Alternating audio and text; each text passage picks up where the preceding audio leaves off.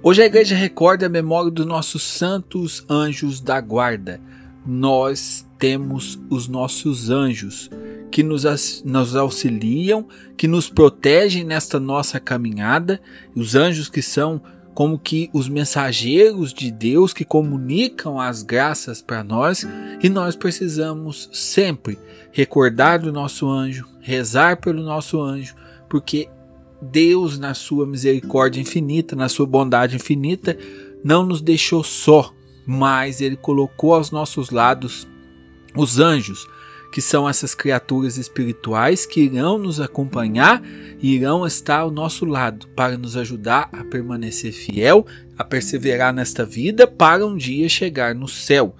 Essa é a missão central do nosso anjo e essa deve ser também a nossa meta como cristão.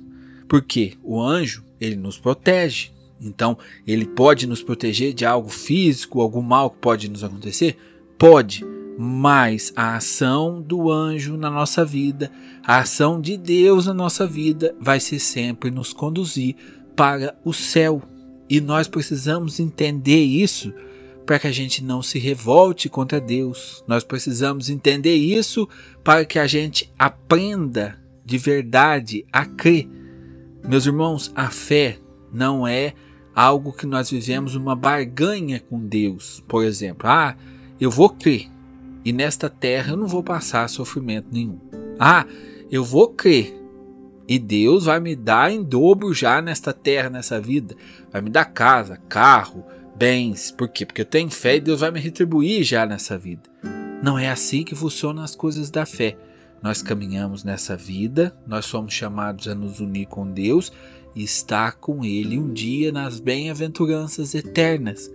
Esse é o nosso chamado e essa é é nisso que o nosso anjo da guarda vai trabalhar. Essa é a missão do nosso anjo da guarda: nos auxiliar, nos guardar de todos os males, principalmente os males espirituais, para que um dia nós possamos alcançar o nosso chamado e a nossa meta e como nós precisamos usar dos nossos, dos nossos anjos, principalmente no tempo que nós vivemos.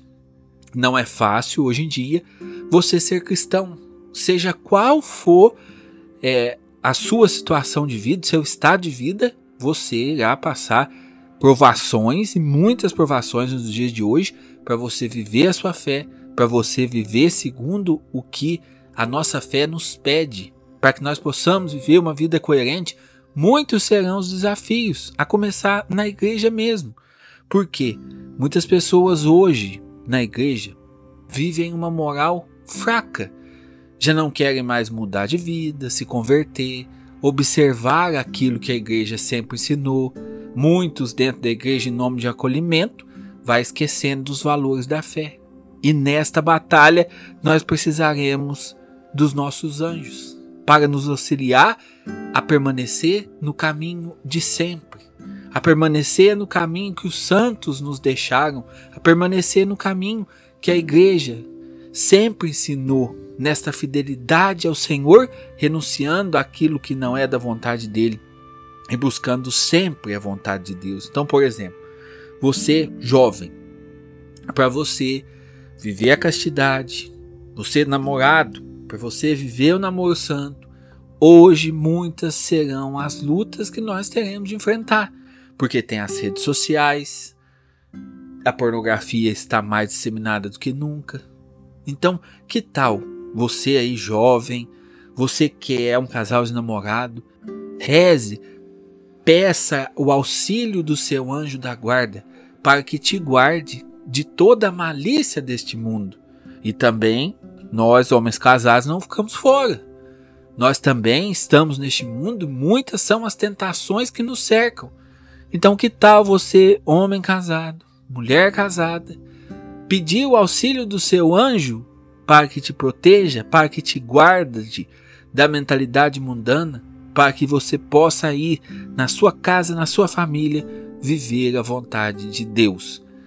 O chamado é este: nos unir ao Senhor e Ele, por misericórdia infinita, nos dá a graça, as bênçãos, e hoje, de maneira especial, nós recordamos, nos dá os nossos anjos da guarda, que tem essa missão de nos guardar nos guardar do pecado, nos guardar do mal e nos ajudar a perseverar no caminho do bem.